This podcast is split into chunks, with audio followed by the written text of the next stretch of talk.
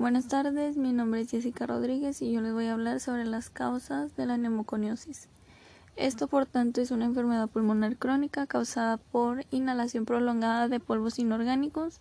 Se aplica este concepto a cualquier aerosol, ya sea en partículas o en forma de humos o vapores, o partículas de carbón, ya sea mineral, grafito o artificial, y la reacción fibrótica que se produce en el tejido pulmonar como consecuencia de las partículas depositadas. La neumoconiosis está directamente relacionada con la contaminación del aire.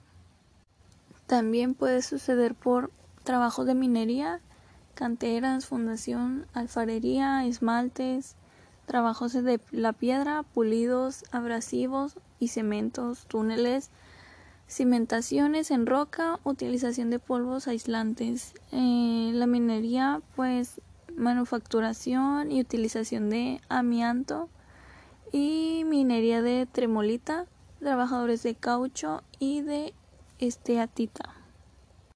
También existe por asbesto, talco y otros, también como eh, polvo de roca y polvo de cemento, polvos simples de carbón, también hay de grafito o carbón negro y otros polvos con reacción fibrógena o polvos inertes que es el estaño, barlo, hierro y fibras de vidrio.